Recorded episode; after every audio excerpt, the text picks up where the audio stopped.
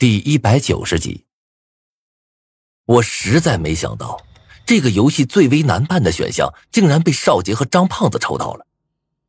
邵杰愣了一下，看了眼张胖子，愤怒的大吼道：“喂，早就跟你说我来抽了，你非得自己抽，这下好了吧？”张胖子本来也不是一个好脾气的人，呵呵冷笑道：“哼，事后诸葛亮，你抽也不一定能抽到什么好选项。”两个人你一言我一语的吵了起来，说着说着竟然动起了手，幸亏被班里同学及时拉开了。我面色阴郁的站在一旁，心中颇为无奈。这次转盘上的五个选项中，只有一个是必死项，那就是互杀。抽到这个选项的两个人中，只会有一个赢家，也就是说，这两个人中，必须要死去一个。而且，就算赢下这场比赛，也要应付警察他们。杀人的那个人，说不定还会被关进监狱一辈子。所以，从某种意义上来看，这个选项是没有赢家的。我有些头疼的看了眼张胖子，走到他们两人中间，说说吧，你们打算怎么办？难道还真的要杀人吗？张胖子犹豫了一下，摇了摇头。刚想说些什么，结果少杰却提前叫了起来：“为什么我还要跟他比？哎，谁犯的错误就该是由谁来承担。当初我想自己赚的，他不让，是他自己抽到这个选项的，他哪来的脸？我要是他，我就当场自杀了，省得在外面丢人。”张胖子闻言大怒，出言嘲讽道：“你脑子是不是被门夹过呀？有病！刚才不是你自己屁颠屁颠的把转盘送到我面前来的呀？”智障，张胖子说的没错，这转盘还真是少杰自己送到他手上的。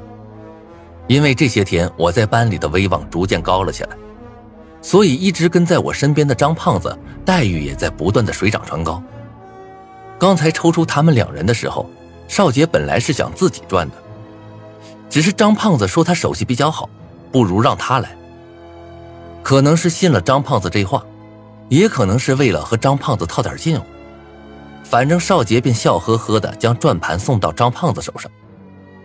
没想到，转盘结果一出来，这两个人就翻了脸。就在他们吵得不可开交之际，微信群里的狼人忽然发出了一条信息。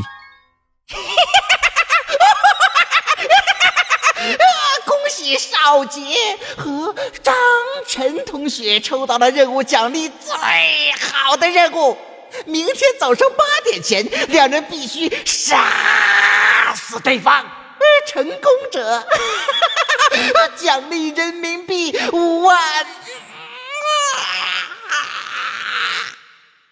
这条信息一出来，班里顿时陷入了沉默，不少人看向了张胖子和少杰。目光中带着怜悯和恐惧。这次的任务实在是太残酷了，除非他们两个想一起死，不然的话，他们两个人中一个会死，另一个就会变成杀人犯。少杰脸色一白，放下手机后，脸上带上了几分狰狞：“张晨，你自杀吧！这次游戏会变成这样，本来就该怪你。”只要你自杀，我可以保证，哎，这次的游戏奖励全部给你，我分文不动，哎，行不行？少杰很聪明，他知道，就算他杀了张晨活了下来，也没什么用。要是警察发现这事儿，把他带回了警局，还是得不偿失。张胖子翻了个白眼冷笑道：“哼，你是不是弱智啊？我要是死了要钱有什么用啊？不如这样吧，你自杀。”我不光给你这次的奖励，还倒贴给你十万，行不行啊？少杰眼渐渐红了起来，粗声道：“ 你是在逼我？对呀，来杀我呀！看看是你先死还是我先死。”两个人像是两头野兽，在教室里对峙起来。过了好一会儿，少杰对张胖子面色阴冷的说。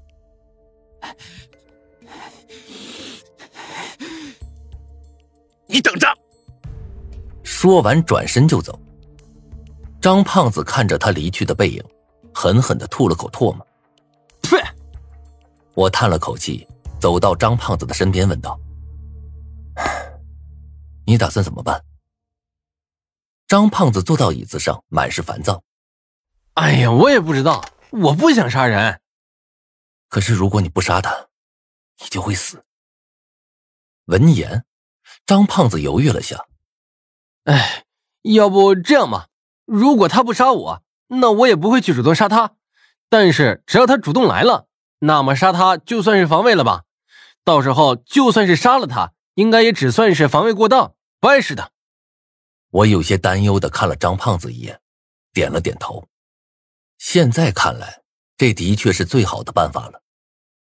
在大家不安的眼神中，我和张胖子回到了宿舍。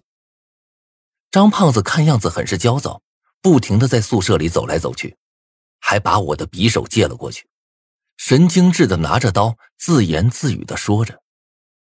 我走过去，坐到他的身边，安慰道：“没事了。”那个少杰不敢来找你麻烦的。张胖子双目无神的看着我，可是这么一来，我不也就死定了吗？我愣住了。张胖子双目赤红，看着手中的刀，絮絮叨叨的说着：“哎，都是这该死的狼人，不是他的话，也没这么多事儿。要是我找到他是谁了，我非得一刀捅死他。”我摇头道：“狼人倒不是个大毛病。”我担心的是，就算把狼人杀了，游戏也不会结束。你想想，就算狼人死了，郑新瑞总不可能消失吧？张晨闷哼一声，不再说话了。我站起身来，把宿舍门锁上。然而就在这个时候，一道人影却从宿舍门的窗户上一闪而过。我心头狂震。胖子，你先在宿舍等着，我出去一下。说罢。我夺门而出，正好看到一个人影在宿舍楼道口消失了。我焦急的跑过去，心中的疑惑越来越盛。如果我没看错的话，刚才从我们宿舍门前走过的那个人，应该是茅山小道士。虽然我之前只是从 QQ 视频上见过他一面，但是他的那张脸却很有辨识度，应该不会错的。我跑到楼梯口，四处张望着。然而入眼处，哪还有人呢？正当我满心失望之际，一只手却搭到了我的肩膀上。我转过头，惊讶的张开了嘴巴，果然是他。这还是我第一次见到茅山小道士真人。只见他剑眉星目，眼睛如同一潭清水一般炯炯有神，此刻正似笑非笑的看着我。无名。虽然是疑问的语气，但是脸上却带着肯定。我点了点头，咽了口唾沫，有些愤慨的问道：“你既然已经来了，为什么不和我说一声？”这家伙笑嘻嘻的拍了拍我的肩膀，不以为然的说道：“啊，对不起，我忘了。”看着他满是敷衍的态度，我几乎被气笑了。这家伙脸上做出了一副大义凛然的态度，叹了口气。哎，你是不知道我为了救你们费了多大心思，多少次死里逃生啊！结果你们还一副理所当然的态度，哎，扎心了呀！早知道我就不来了，还不如把这功夫花在泡妞身上呢。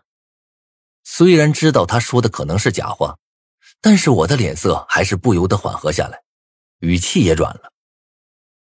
对不住，我有些急躁了，我向你道歉。没事儿，我这个人就是这样，古道热肠，做好事不留名。不过我这次来找到了不少线索，你肯定感兴趣，你要不要听啊？我点头，当然了。他哈哈大笑，一把搂住了我的肩膀。那就行，咱们找个酒吧喝两杯，我好好跟你说。我刚想和他一起走，又想起张胖子还在宿舍。想把张胖子带着，这样三个人在一起也有些照应。张胖子一听茅山道士来了，也赶忙爬了起来，打算和我一起去瞻仰一下真道士的风采。于是，我直接把他们两个带到了天上人间的包厢中。路上，茅山小道士也告诉了我他的名字：陈成道。